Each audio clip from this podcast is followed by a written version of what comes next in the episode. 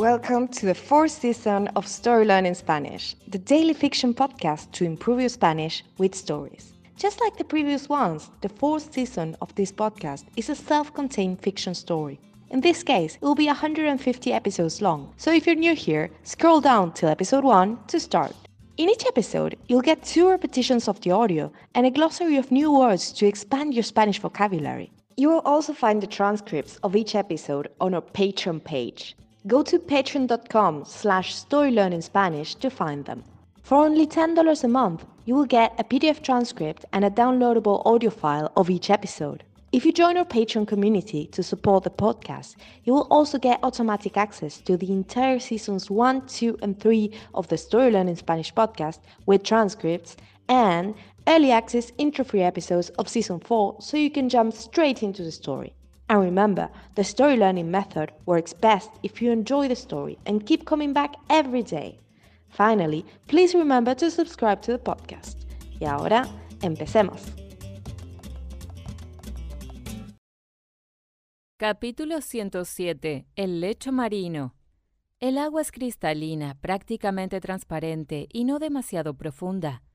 Manolo llega a ver unos metros más adelante como el lecho marino asciende hasta convertirse en una de las playas de la isla de la Roqueta, la misma isla que se ve desde cualquier rincón de la bahía de Acapulco. Sus playas más grandes suelen estar repletas de turistas, pero Daniel los ha llevado a un fondeadero prácticamente desierto. Están casi solos. Manolo se hunde con lentitud, siguiendo las instrucciones de Daniel. Tiene que acostumbrarse a respirar por la boquilla. Sabe que en normas generales, para bucear necesitaría un breve curso introductorio, pero esta vez no ha tenido esa suerte. Se ve que Angélica convenció a Daniel de saltearse esa parte. Manolo se pregunta si lo que están haciendo es del todo legal, y después se responde que no le importa. La vista es demasiado bella como para preocuparse por esos tecnicismos. El mar está lleno de maravillas. Manolo se hunde un poco más y ve pasar frente a él un cardumen de peces naranjas.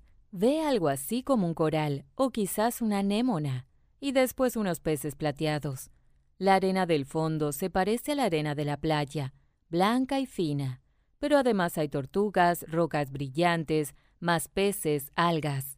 A Manolo lo sorprende cómo todas esas criaturas que él ya ha visto en la superficie son mucho más gráciles bajo el agua. Las tortugas nadan a gusto, los peces se mueven en equipo. Hasta las algas han dejado de ser una especie de musgo verde para convertirse en finas tiras brillantes que ondean con la corriente. Daniel y Angélica están unos metros más adelante, jugueteando justo detrás de unas piedras. Manolo se siente rodeado por las criaturas del fondo marino, que se mueven a su ritmo particular, casi sin prestarle atención. Es como un sueño, piensa Manolo. And now, let's have a closer look at some vocab. You can read these words in the podcast description right there in your app. Lecho marino, seabed. Playa, beach. Fondeadero, anchoring ground hundirse, to sink, saltearse, to skip, preocuparse, to worry, cardumen, school of fish, fondo, bottom, grácil, graceful, rodeado, rodeada, surrounded.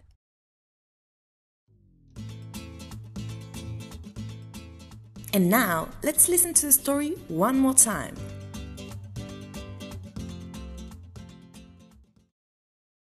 Capítulo 107. El lecho marino. El agua es cristalina, prácticamente transparente y no demasiado profunda.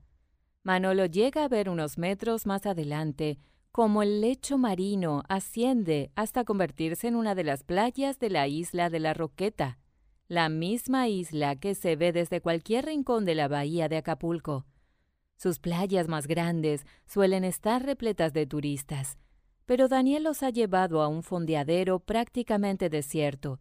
Están casi solos. Manolo se hunde con lentitud, siguiendo las instrucciones de Daniel. Tiene que acostumbrarse a respirar por la boquilla. Sabe que en normas generales, para bucear necesitaría un breve curso introductorio, pero esta vez no ha tenido esa suerte.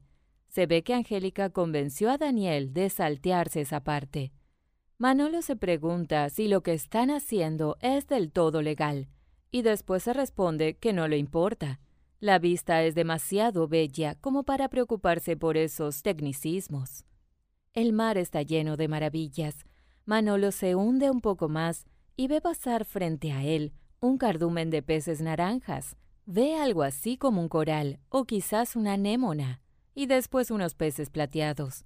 La arena del fondo se parece a la arena de la playa, blanca y fina, pero además hay tortugas, rocas brillantes, más peces, algas.